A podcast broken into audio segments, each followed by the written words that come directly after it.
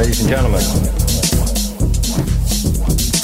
the very word secrecy is repugnant in a free and open society. And we are, as a people, inherently and historically opposed to secret societies, to secret oaths, in a free and open society. But we are opposed around the world by a monolithic and ruthless conspiracy that relies primarily on covert means for expanding its sphere of influence, on infiltration instead of invasion, on subversion instead of election, on intimidation instead of free choice. It is a system which has conscripted for expanding its sphere of influence.